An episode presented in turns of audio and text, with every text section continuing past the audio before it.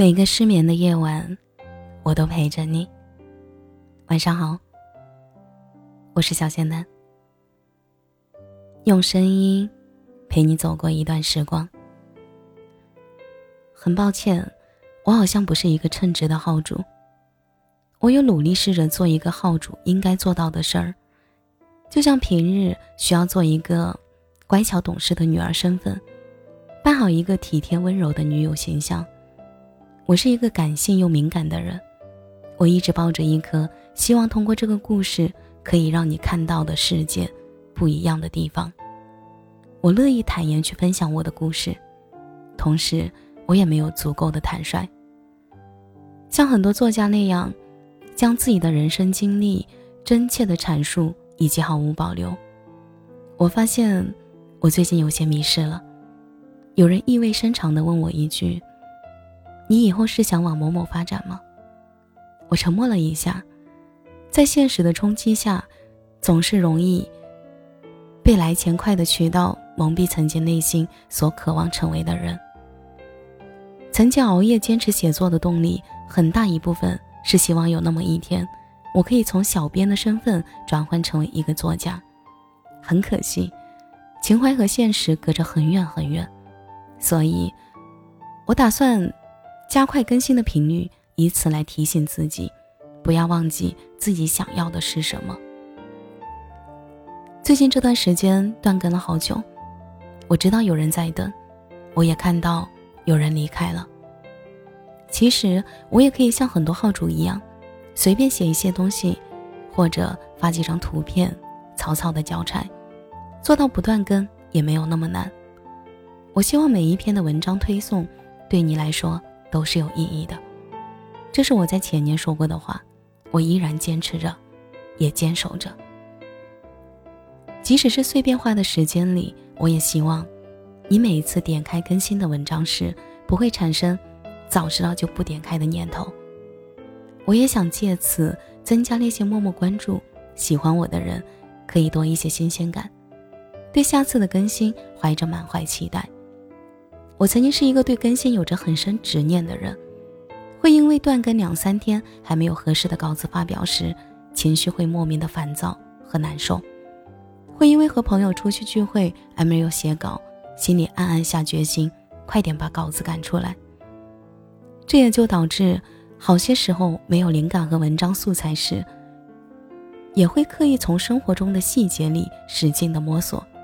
很显然，我没有坚持很久。但不代表我放弃了。即使在物欲横流、变幻更替的时代，我还想坚守心里那一份情怀。我不想为了更文而更文，也不想为了定期的活跃账号，从而去接更多的广告。我没有太想做一个功利的公众号，来呈现给大家我想说的，我的观点态度，他人的声音。听一个故事，反而是我一直以此方式表达和传递的。虽然我打着站在年轻人的角度去说一些自己的见解，但好些时候我一直在说着自己的人生经历。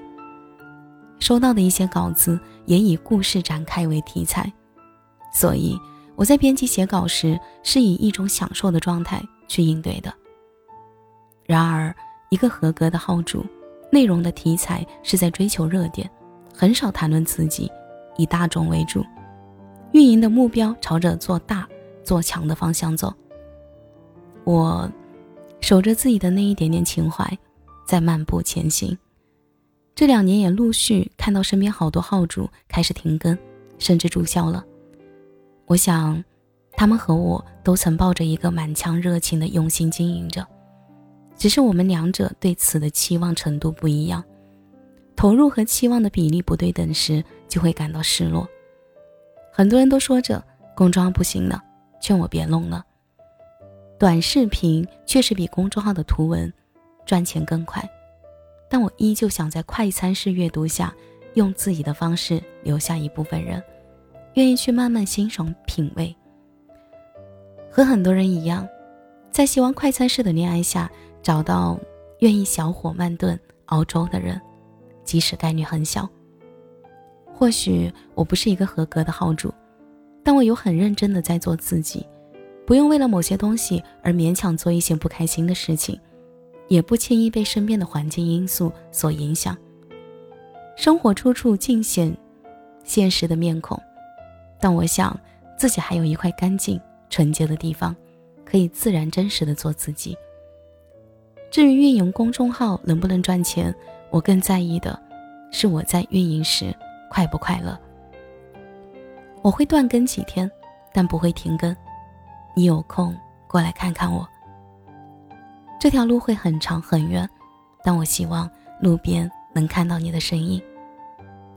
希望这篇文章可以让你对我多一点的认识，和对公众号多一点的耐心，还有对自己多一些清晰的认识，和对喜欢的事情多一丝坚持。感谢你的收听，这里是陈年旧事，我是小贤蛋。节目的最后，祝你晚安，有个好梦。